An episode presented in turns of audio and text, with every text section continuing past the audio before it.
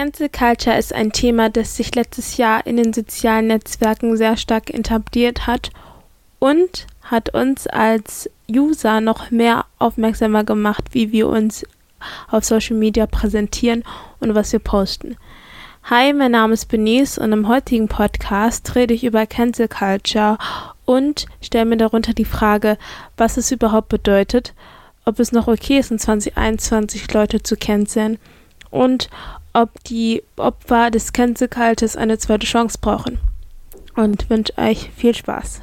Bevor ich mit dem Thema anfange, wollte ich euch eine kleine Storytime erzählen, wie ich auf dieses Thema gekommen bin und warum ich heute darüber rede.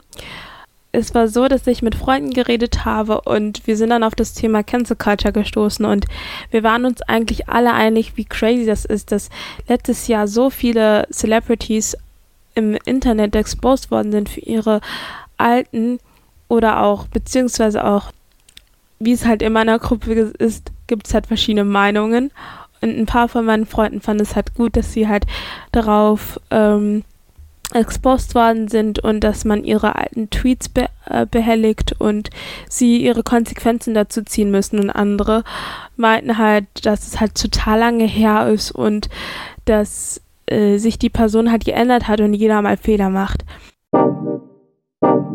Ich habe mich als erstes gefragt, was Cancel Culture überhaupt bedeutet und laut Google ist Cancel Culture, ich zitiere, ein negativ konnotierter Begriff, mit dem übermäßige Bestrebungen zum Ausschuss von Personen oder Organisationen bezeichnet werden, denen beleidigende oder diskriminierende Aussagen bzw. Handlungen vorgeworfen werden.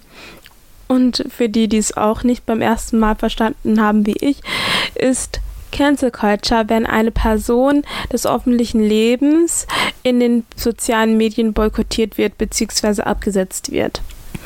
Wie schon gesagt, stecke ich in so einem kleinen Zwiespalt, wo ich nicht weiß, ob ich Cancel Culture überhaupt supporte oder nicht. Denn ich bin der Meinung, dass es auf Social Media schon genügend Hate gibt und dass wir sehr streng zueinander sind, was wir posten auf Instagram und Co. Denn wenn es einem nicht so richtig bewusst ist, zeigen wir eigentlich der ganzen Welt einen Ausschnitt aus unserem Leben und lassen es zu, sie, dass sie es bewerten mit Likes und Kommentaren. Und ich habe mir auch die Frage gestellt, ob Menschen unter dem Begriff Cancel Culture ihren Hass ins Internet verbreiten, aber dazu reden wir später. Ich wollte erstmal mit den Pro- und Kontra-Argumenten anfangen, die Menschen gemacht haben, die für und gegen Cancel Culture sind. Aber wir fangen mal mit den ähm, Pro-Argumenten an. Das erste Pro-Argument wäre, dass äh, jeder Konsequenzen ziehen muss, sei es ein Star bzw. Celebrity oder ein Mensch, der nicht berühmt ist und den man jeden Tag alltäglich sieht. Jeder muss halt Konsequenzen ziehen, because we're all humans. Und jeder hat das Recht auf dasselbe Urteil.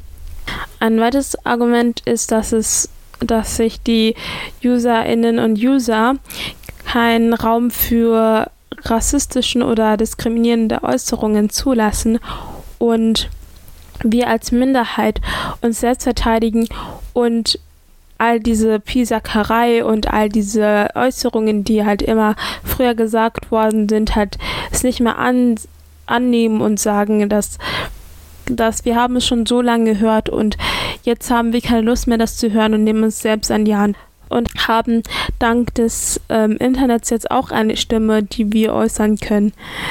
Die Kontraargumente sind, dass man keine Diskussion führen kann, weil man immer darauf achten muss, was man sagt, damit man ja nicht jemanden verletzt und dass es dass es auch unter anderem auch die Kreativität begrenzt von Künstler und Künstlerinnen und es kommt auch zu der Extreme, dass Menschen auch dazu sagen, dass es die Meinungsfreiheit nimmt und man immer Angst hat auf seine eigene Existenz, wenn jetzt bezogen auf Stars und Celebrities oder beziehungsweise auch InfluencerInnen, dass wenn man was Falsches sagt oder so, oder wenn man seine Meinung äußert und die halt und die meisten Menschen diese Meinung nicht teilen, dass man, dass man halt keine Existenz hat oder keine Plattform hat mehr, das zu machen, was man halt immer machen will.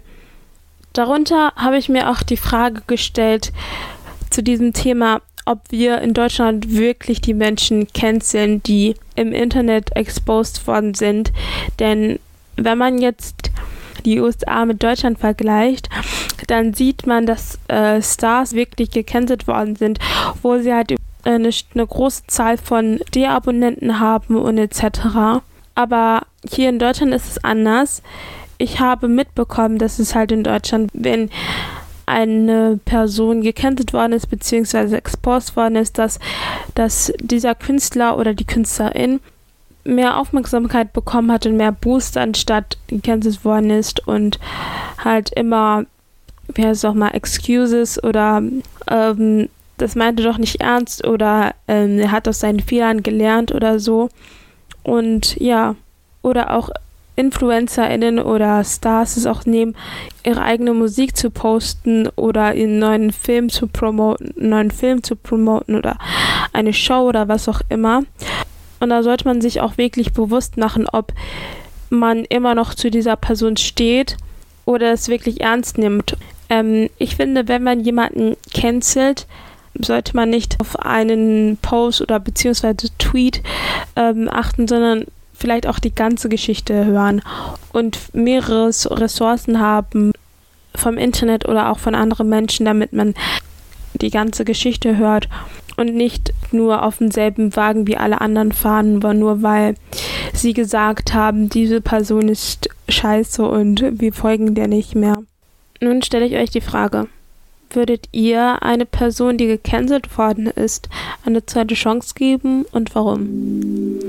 Danke fürs Zuhören und ich hoffe, ihr schaut nochmals bei uns im Salon 5 vorbei. Und ich wünsche euch allen noch einen schönen Tag und bis zum nächsten Mal. Tschüss!